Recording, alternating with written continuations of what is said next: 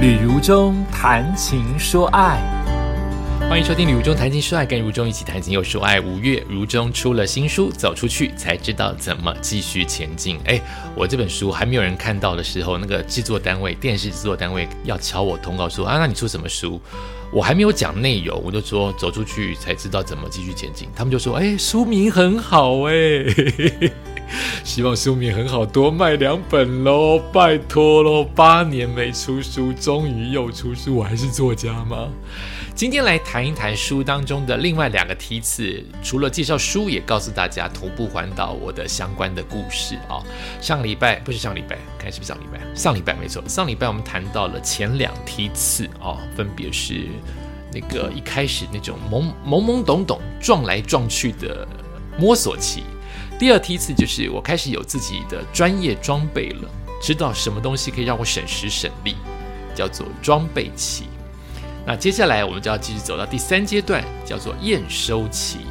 第二阶段到第三阶段隔了半年之久，原因是因为，呃，当时是我们的疫情最严重的三级疫情，是尽量不要出家门，通通在家里上班。那为什么会叫验收期呢？这半年如中并没有因此偷懒。我知道我在前两梯次，尤其第一梯次的脚的痛苦，然后我又知道我到后面梯次第三、梯四梯次接近东部的时候，由于补给相对的比西部来的少，我要背更多的水，因为天气热，又因为没有补给，没有了。便利商店在附近的话，我要背更多的水，因此我希望我变得强壮一点，不管是身体、核心或者是脚。所以如中那半年真的是非常的用力在啊，这样讲太恶心了，至少比平常用力一点的哦，就是在健身。我每一天中午戴着口罩，全身包紧紧，去烈日下合体都没有人嘛。合体走六 K，每一天六到八 K 晒太阳走，让我适应那个温度，这样子走了接近半年。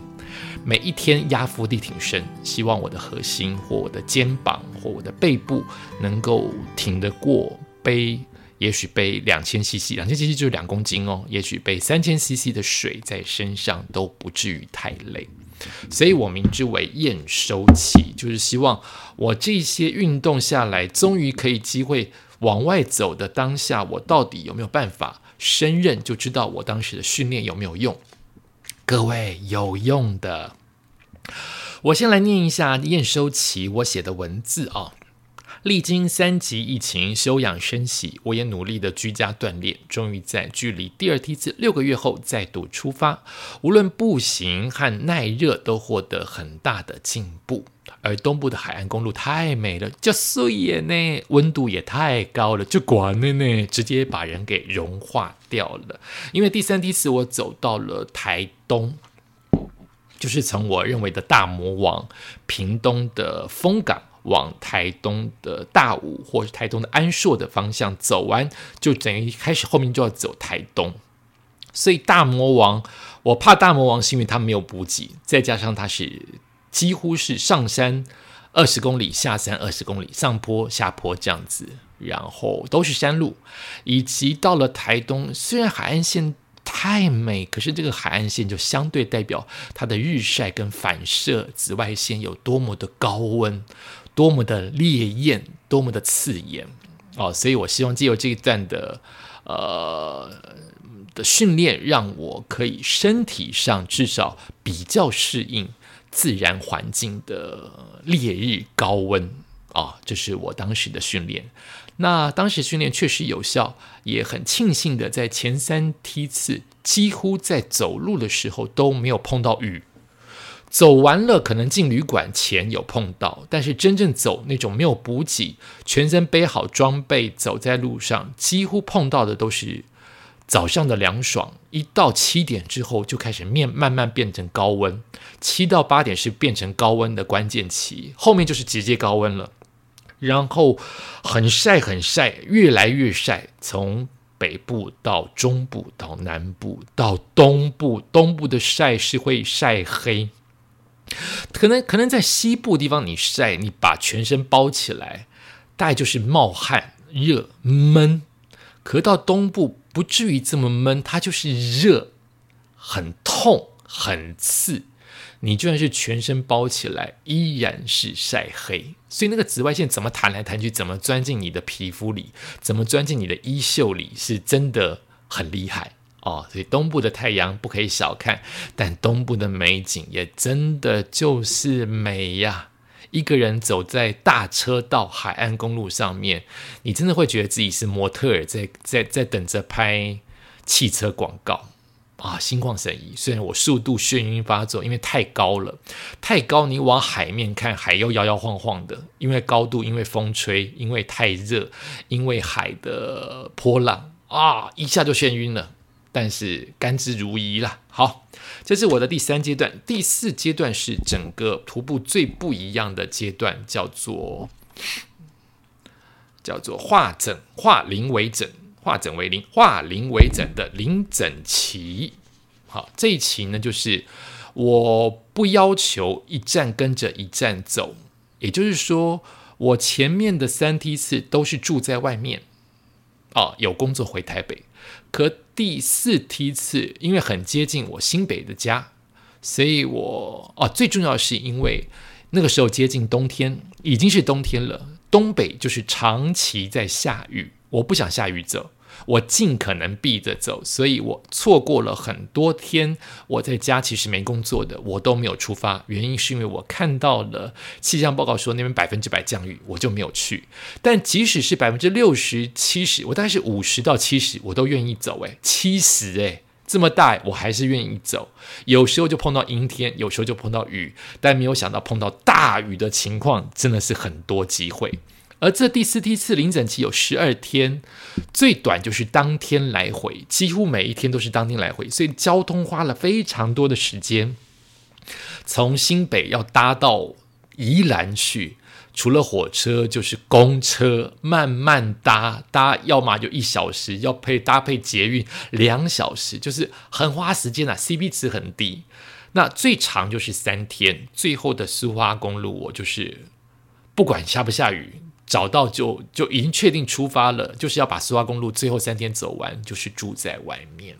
那它就是零整期。那我念一下零整期我的定义哦：期许自己完成徒步环岛，不要拖过一年，所以忍受着漫长的搭车之苦啊。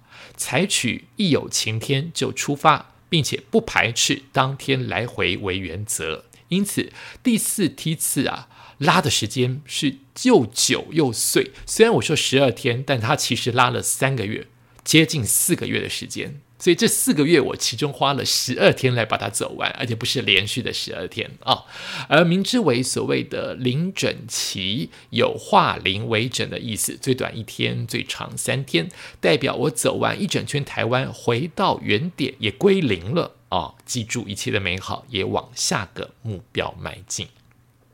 所以这一段时间，我原则上是从新北往花莲出发。我原本是新北走到嘉义，嘉义走到屏东，屏东走到台东，都是以逆时针的方向。可是我最后是新北往花莲玉里的方向是顺时针，但也不并不代表我每一天都是顺时针走。我的方向是顺时针，我希望把这个拼图给拼完，从新北一直拼到花莲的玉里。可是因为我是每一天当天来回。如果当天来回，可能因为火车的关系，有一些站它就是比较晚发车，有一些站比较早收车，我可能没有办法刚好配合到早出晚归，是由北往南，我就只好由南往北。这样子有听懂吗？你虽然希望是北往南的顺时钟的走，但是因为火车的时间排不定，或是当地的。天晴天雨，我得换过来。有时候今天由北往南走，有时候今天由南往北走。总而言之，我一块一块的站，用拼图的方式，点跟点之间就是线嘛，慢慢连起来。所以我这一段的零整期拉了四个月的时间，只走了十二天，就为了把站跟站的距离都能够把它连起来。就完成了我整整的四十五天，但是其中有六天只是搭车，或是呃去台中休息，或是碰到台东的台风，我没有在路上真正的走，所以我只花了三十九天在真正的走路，六天都是在玩耍或是不再走路，而这三十九天其中还有一天是中间才出发，所以我走的算不算快？我不知道哎。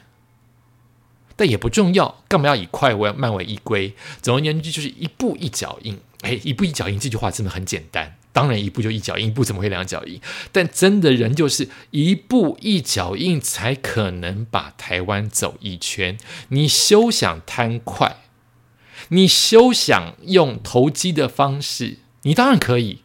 这是你的自己选择跟决定。可是我决定不要的话，就只能慢慢的一步一脚印。所以它上面的帮我下的副标或是广告行销词，我还蛮喜欢的，叫做“走台湾一圈很傻”。我确实觉得不傻走不下去，但走出去才知道怎么走下去。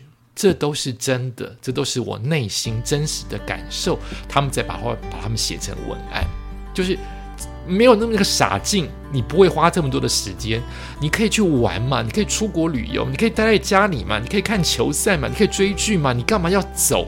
一定要有他的傻劲，够傻、够直朴、够古古朴的人，才能够才能够理解或才能够愿意去承担这些煎熬。把这本书推荐给你哦，走出去才知道怎么继续前进。感谢你收听今天旅中谈情说爱，我们下次再见。